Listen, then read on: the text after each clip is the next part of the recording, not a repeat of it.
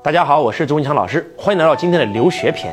经常有人给我留言问啊，周老师，我要带孩子出国留学，什么时候出啊？怎么出啊？然后怎么给孩子做规划呀？然后去哪个国家呀？那今天周老师专门为你们录一篇啊，留学篇。呃，第一，如果你想让孩子出国留学，我建议的是不要等孩子很小。比如幼儿园、小学就送出去，也不要很大，比如说大学或者研究生送出去。那如果你很小送出去，比如送到美国了，不好意思，这个孩子不再是中国人，是美国人了。如果这个孩子小学就在美国学，我告诉你，他不可能再回国了，他完全会拥有美国人的思维和美国环境，他跟中国环境他是格格不入，他连中国文化是什么都不知道。但是如果太晚了也不行，如果太晚了，大学送出去或者研究生送出去，他很难融入美国社会，他一定会回国。如果我们希望我们的孩子退可攻进可守，既能留在美国很好的生活，融入那个圈子，又能回到祖国为国家效力，那我建议是什么呢？初中的时候把他送出去，就像李开复的妈妈一样，就是李开复初中的时候把他送出去了。比如说上初一、初二的时候，哎，把他送出去，那么他既学了中国的传统文化，他对中国的，对吧？秦皇汉武、唐宗宋祖，他是有认知的，他对中国的儒家文化是有认知的。然后再送到美国，那个时候呢，他又能很快的融入美国的这个圈子。那这是我的第一个建议。第二个建议啊，一定要在幼儿园的时候就让孩子上国际学校，千万不要像很多家长一样省钱，先上公立，对吧？等到孩子等到嗯呃初中送出国，那我就初中让他去上一个国际学校，不行，因为小孩子在幼儿园的阶段，他学语言是最快的。他如果送到国际学校，有那个英语的环境，他会把英语变成他的母语思维。你们能听懂什么叫母语思维吗？母语思维就像我们中国人一样，任何东西他都能够用中国话表达出来。母语思维就是用任何话都都用英语表达出来。但是我们如果说等到了初中再进国际学校，我告诉你，孩子是翻译思维。中文他可以直接讲出来，但是如果讲到英语，他要大脑里面翻译一下讲英文。那如果说我们在家里面是中国人，跟他讲中国话，然后呢，幼儿园的时候就给孩子送到幼儿园去学习，有一个有一个英语的氛围，那有有英语的外教，那么孩子很有可能形成两个母语思维，一个是汉语，一个是英语，那我们的孩子就牛逼了。你们永远记住，不管翻译软件再牛逼，它都解决不了真正的问题。就像我见到罗伯特清崎先生的时候，那是我的恩师啊。我跟他交谈的时候，我只能找翻译啊，没法翻译就没法走心啊，对不对？翻译没法把我对他的那种感恩之情翻译出来呀。所以还是那句话，一定要让孩子学习语言，语言非常的重要，语言就决定了他能与多大的人发生关系，多少人发生关系，多大的世界发生关系。那这是第二个建议啊。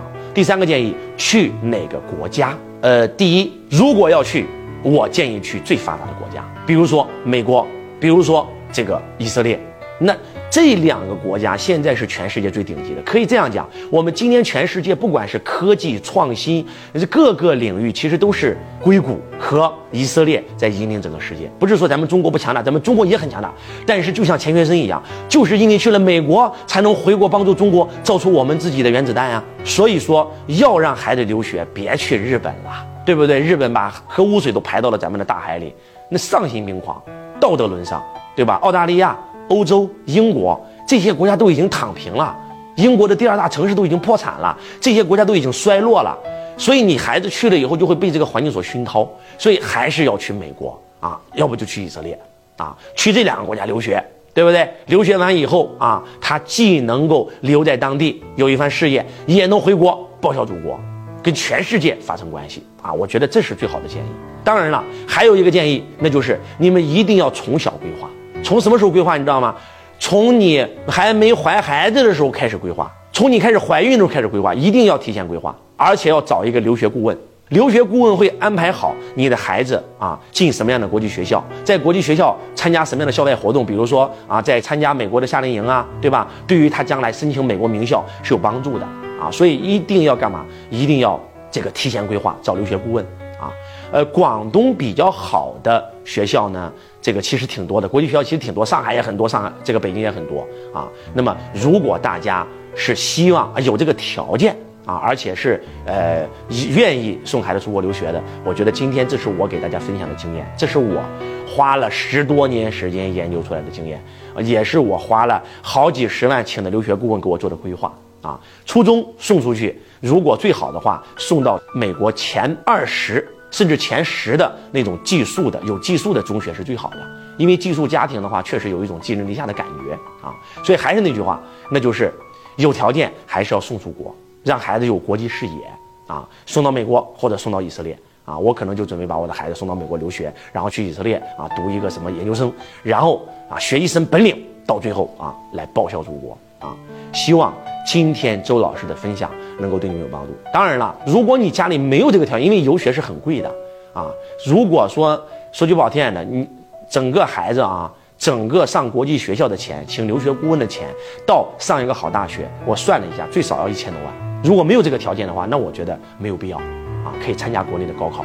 或者说啊，找一个普通的学校啊，也不一定非要上国际学校。那有这个条件的话，咱有这个条件的话，那还是一定要给孩子最好的教育啊。希望今天周老师的分享能够帮到大家啊。至于很多人说啊，美国不安全什么的，还是那句话，找到一个好的学校，送到一个好的城市，它就是安全的。因为美国它是分区的，富人住的地方非常安全，穷人住的地方它真是不安全啊。但是还是那句话，哪儿安全？全世界没有绝对的安全，对不对？你你你在中国也有可能呃出出车祸呀，在中国也有可能这个校园霸凌啊啊，孩子有可能会得抑郁症啊，甚至有可能会做出一些对吧伤害自己的行为。其实哪都不安全啊，还是那句话，安全都是相对的啊。然后呢，我们给到孩子足够的爱，自信是被喂养出来的，善良是被喂养出来的，让我们的孩子拥有自信、自立、自强、自主的能力啊，让我们的孩子能够真真正正的能够拥有一份善良。我觉得孩子在哪儿都是安全的。如果没有这些，孩子在哪都是不安全。当然了，还有一点啊，呃，最好是这个小学、中学能够让孩子住校，从小养成独立的习惯，对于孩子长大是非常有帮助的。希望今天的分享能够帮到大家。我是钟文强老师，我爱你，如同爱自己。